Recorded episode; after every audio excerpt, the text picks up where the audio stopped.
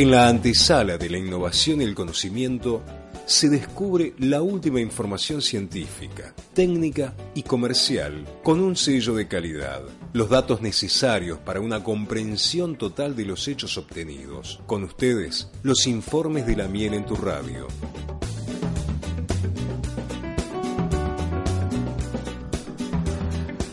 Bueno, continuamos con el programa y, la querida Natalia Cañón eh, estuvo en, en, SADA y bueno, le preguntó a todos los eh, integrantes de SADA una palabra que definiera en estos 80 años.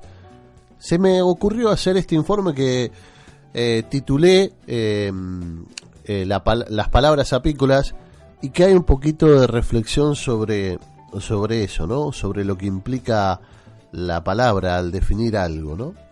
Eh, y me parece que es una linda invitación a, a pensar cuando un proceso tiene tanto tiempo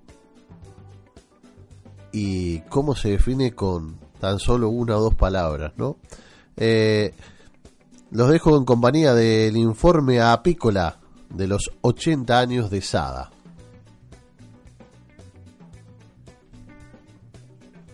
Este informe que vamos a presentar se llama Las palabras apícolas.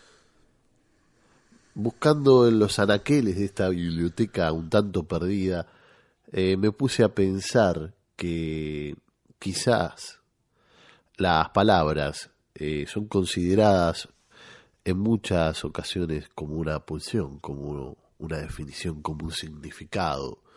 Palabras que impulsan, palabras que pulsan, palabras que eh, atraviesan, que transitan, que habitan lugares.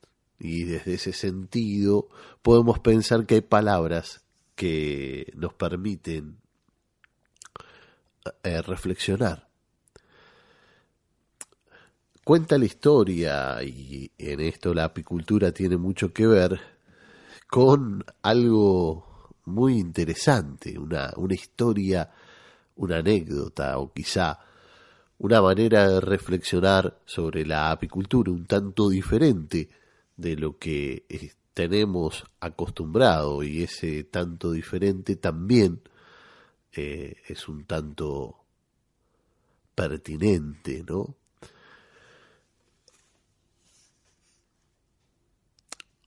Comentaba un viejo libro de estos ya eh, inconcebibles que valía la pena hablar del sentido objetivo y del fin que persigue la interpretación sociológica de los fenómenos biológicos observados en la historia de la teoría sobre la apicultura. Quizás La vida de las abejas, libro que hizo furor a comienzos del siglo XX y fue traducido a muchos idiomas y que es sin duda la mejor de las obras de Maeterlinck, también peca de lo mismo, contemplando con respetuoso asombro la colmena, pasando la mirada de las abejas a los hombres, el escritor comparaba mentalmente el mundo humano con el apiario. Lleno de turbación, recordó a Materlin las palabras de Robinson al ver las huellas de un pie humano en la playa de su isla. Alguien ha estado aquí antes que yo. Los autores contemporáneos no se esfuerzan tanto en disimular esas ideas. Al terminar su relato sobre los principios de la biología de la colonia de abejas y sobre la elevada organización de su vida, el autor de un libro publicado hace poco en Inglaterra señala con gran pesimismo que antes que el hombre aprendiera a pensar, las abejas ya tenían su vida tan bien organizada que no necesitaban en absoluto de la razón.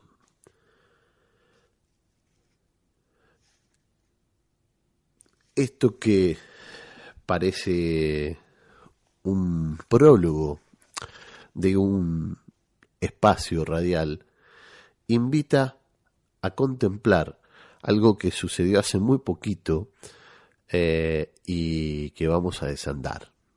Nuestra querida cronista La Voz de las Abejas, Natalia Cañón, les preguntó a cada uno de los integrantes de eh, SADA sobre cómo definiría en una palabra estos 80 años de la organización. Y eso da cuenta, entre otras cosas,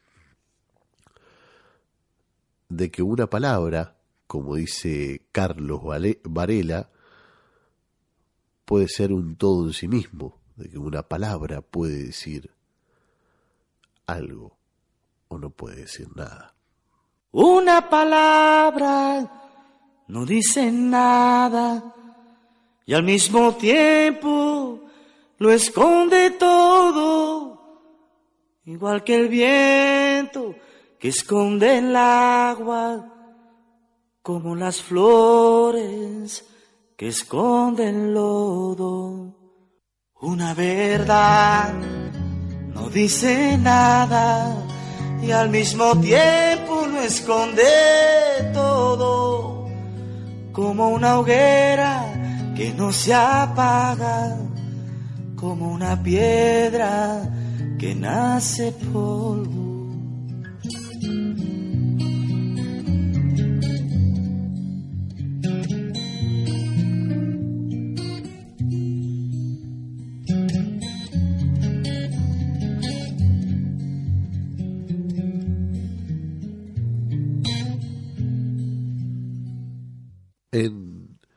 Hermoso libro de Pascal Quinar que se llama Retórica Especulativa, hay una parte que me parece crucial para entender algunos de estos elementos que sirven a la hora de dar valor y de construir una organización. Refiriéndose a una obra de arte, plantea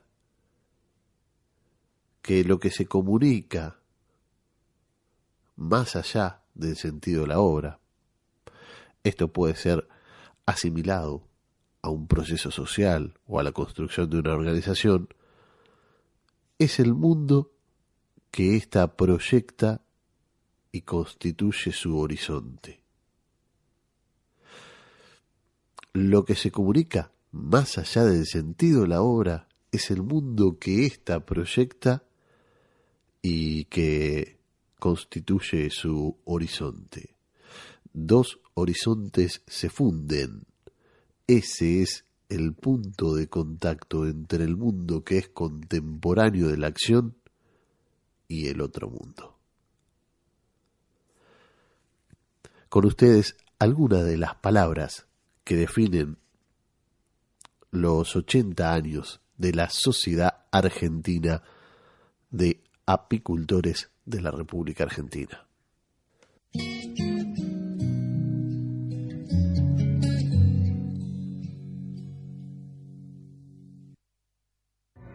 Bueno, buenas tardes, mi nombre es Aldo, yo trabajo en SADA desde hace tres años, tres años y medio más o menos, y estoy encargado de la parte de armado de la revista de la Gaceta del Colmenar, y la palabra que define a SADA es sacrificio y todo hecho a pulmón. Hola, eh, soy Marcelo Maciel Araujo, vocal titular de la Sociedad Argentina de Apicultores y la palabra que define Asada es pasión y herencia.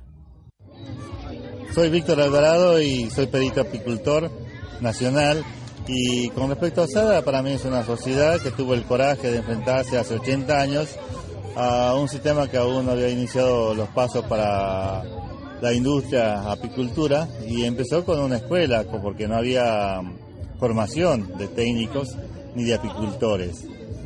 Es una, un hito muy importante para los apicultores y bueno, es un gran avance. Eh, estoy muy orgulloso de pertenecer a esto y haber recibido de técnico apicultor nacional.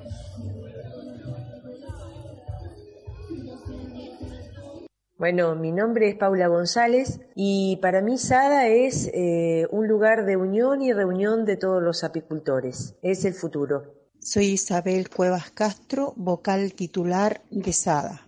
SADA es el lugar donde se construyen las ideas en defensa de las abejas y el apicultor. Un, lugar con 80 años que, tiene una trayectoria, cuna de apicultores donde han pasado miles de personas. ¿Qué es para mí SADA? Eh, siempre lo digo y lo repito, que SADA es mi casa, que en SADA está mi familia, mis padres, mis hermanos. Roberto Inverti, eh, tesorero de la Sociedad Argentina de Apicultores. ¿Qué es SADA? La unión de los apicultores, que es para mí lo que me cambió la vida porque a partir de SADA eh, descubrí lo que es la apicultura.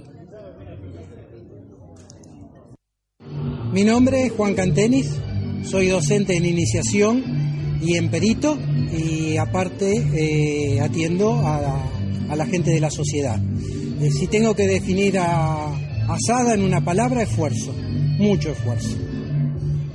Hola, mi nombre es Viviana Lizardía, tengo la suerte de ser estudiante de perito apicultor en SADA y podría definir a SADA en dos palabras que me la representan. Una es amistad y la otra es pasión.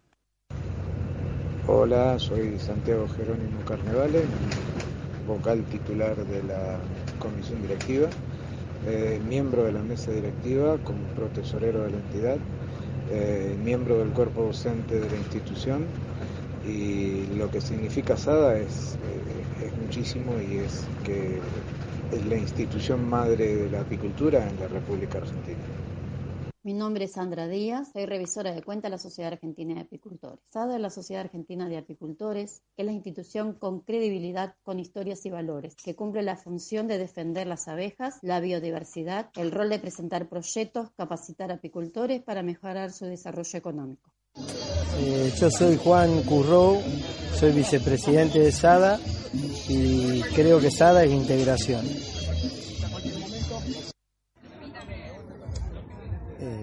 Mi nombre es Alejandro Martín, soy coordinador de capacitación de la Sociedad Argentina de Apicultores y en este 80 aniversario las palabras que me vienen a mí es un oficio y capacitación.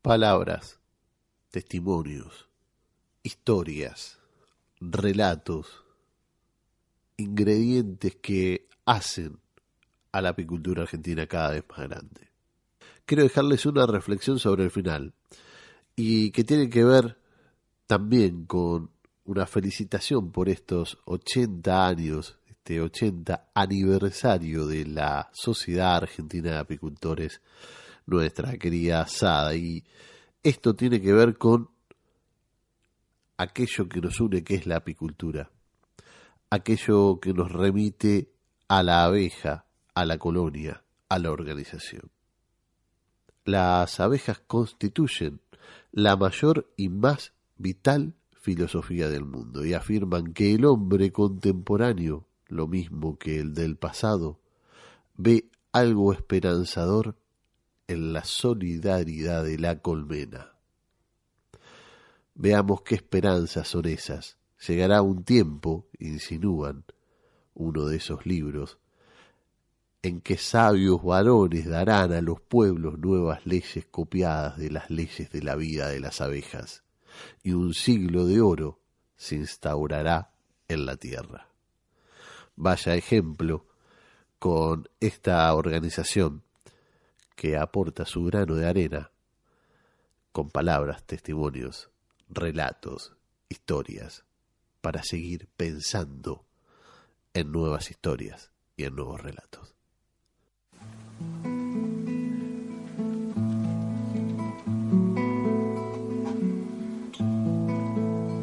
¿A dónde van las palabras que no se quedaron? ¿A dónde van las miradas que un día partieron? ¿Acaso flotan eternas como prisioneras de un ventarrón o se acurrucan entre las sendijas buscando calor? ¿Acaso ruedan sobre los cristales cual gotas de lluvia que quieren pasar, acaso nunca vuelven a hacer algo, acaso se van. ¿Y a dónde van?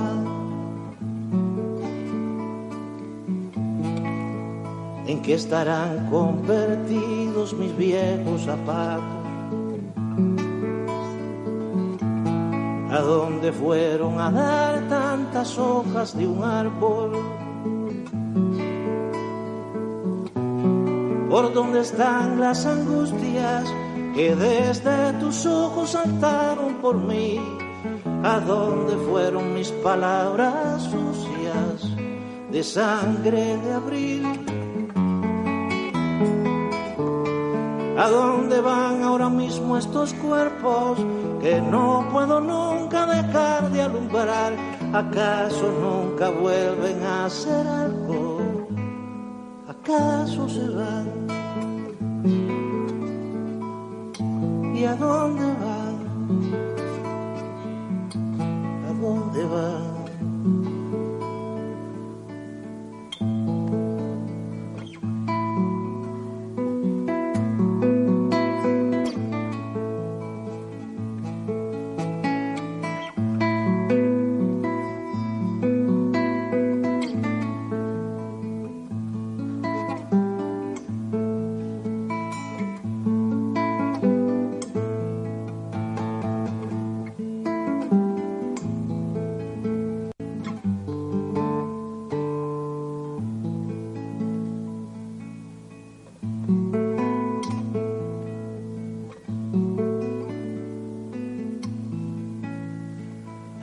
¿A dónde va lo común, lo de todos los días? El descalzarse en la puerta, la mano amiga. ¿A dónde va la sorpresa casi cotidiana del atardecer? ¿A dónde va el mantel de la mesa? El café de ayer. ¿A dónde van los pequeños, terribles encantos que tiene el hogar? ¿Acaso nunca vuelven a hacer algo? ¿Acaso se van?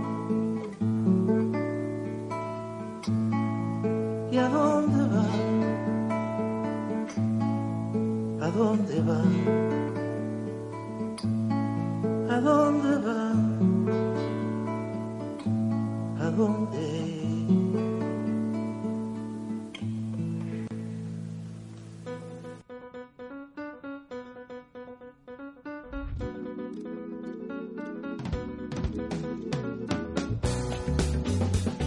la firma del informe La miel en tu radio